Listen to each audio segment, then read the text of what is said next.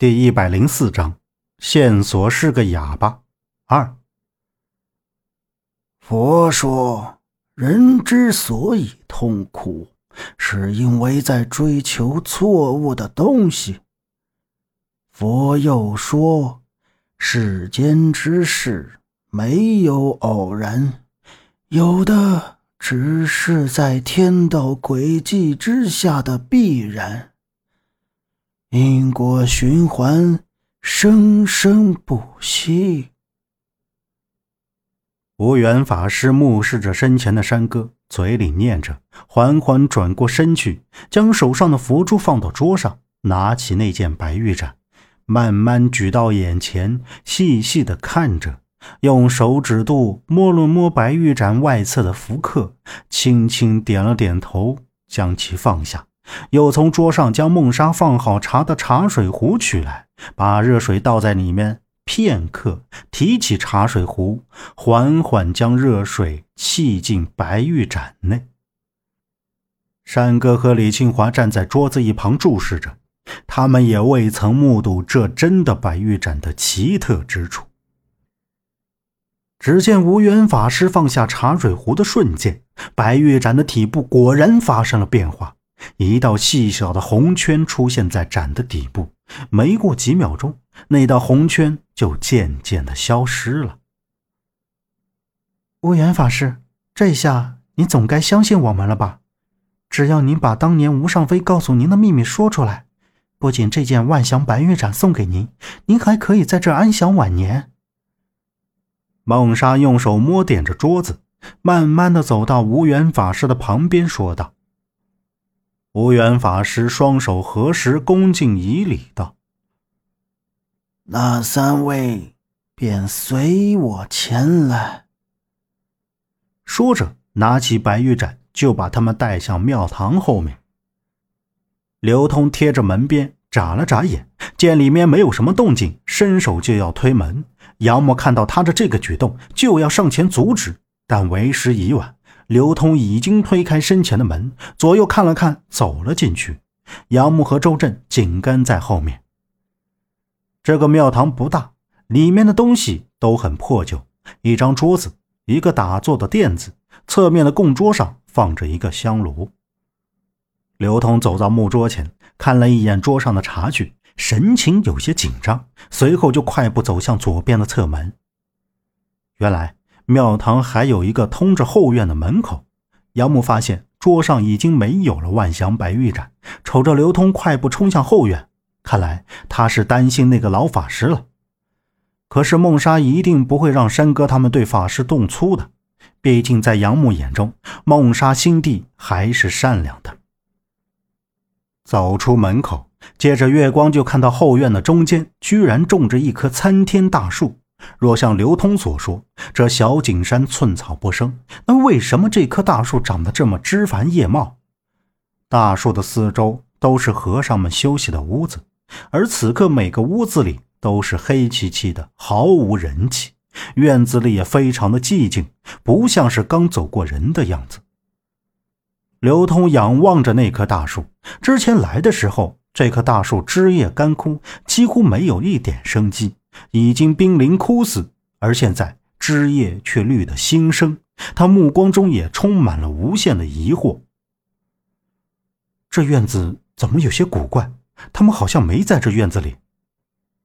杨木眼睛环视了一下周围的屋子，说道：“嘘，别出声。”刘通低下头，余光瞥向左边的第二间屋子，轻声道。杨木和周震也同时看向那间屋子，就见那间屋子里突然闪过一道绿光，接着又闪了两下，然后在屋中来回的盘旋，最后形成一个绿色的光点，如同蜡烛一般闪烁着。如果是蜡烛，正常情况下也不应该是绿色的光。随后，那间屋子没有了任何的动静。周震这时已经站到杨木的身前，用胳膊挡在杨木的身边。谨慎地盯着那间屋子。杨木的眸光投向周震，心想：这家伙平时不是最怕遇到这种情况的吗？今天是怎么了？挺身向前，勇气可嘉啊！刘通眉头一皱，眼神凝聚看着那边，脚步轻缓的向那间屋子靠近。周震看向刘通向那间屋子走去，脸色瞬间一变，没了刚才昂首挺胸的气势，一个后退，闪到杨木的身后，小声道：“你看那，不会是闹鬼了吧？”“你怕什么？就算有鬼，也不会吃了你的。”走。杨木说着向前走去。他刚刚迈了一小步，费时其他屋子里闪起了绿光，就听啪啪啪啪啪啪，所有屋子的门窗都敞开了。还未等杨木看清，所有屋子前面都立着一个双手合十、闭着眼睛、毫无表情、血色、光秃秃头顶的和尚。这突然冒出来的二三十个和尚，让杨木他们三个人为之大惊。刘通没有继续向前走。他还没有回头盯住身后的两个人，那群和尚都齐刷刷地盯着杨木他们。刹那间，睁开那双绿油油的眼睛，脸上的皮肤中浮现出多条蠕动的血管，睁大眼睛就朝着杨木他们冲了上来。刘通猛地回头看向杨木和周震，大声喝道：“快跑，跑啊！”千钧一发之际，杨木拽着周震就向庙堂的后门方向跑。岂料那群和尚已经站到他们身前，将他们截在了半路。他们向后退着，和刘通碰到了一起。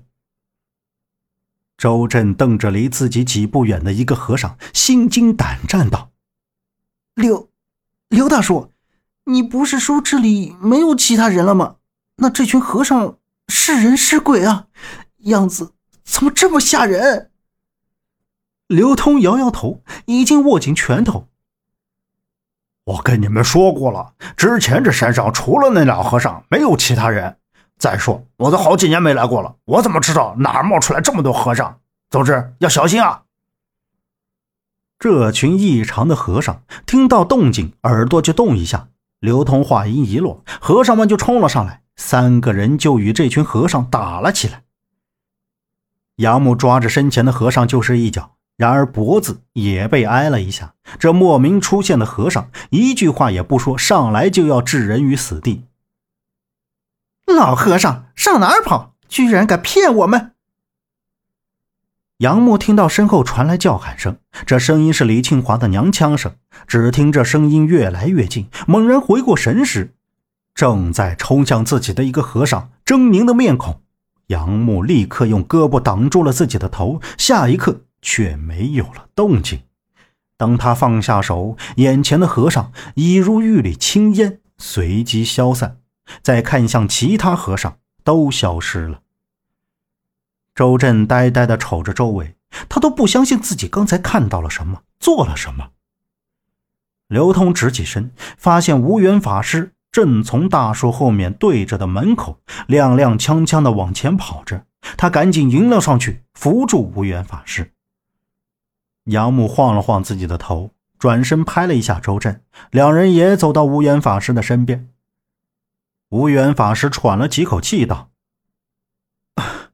快去前面。”本集播讲完毕，感谢您的收听。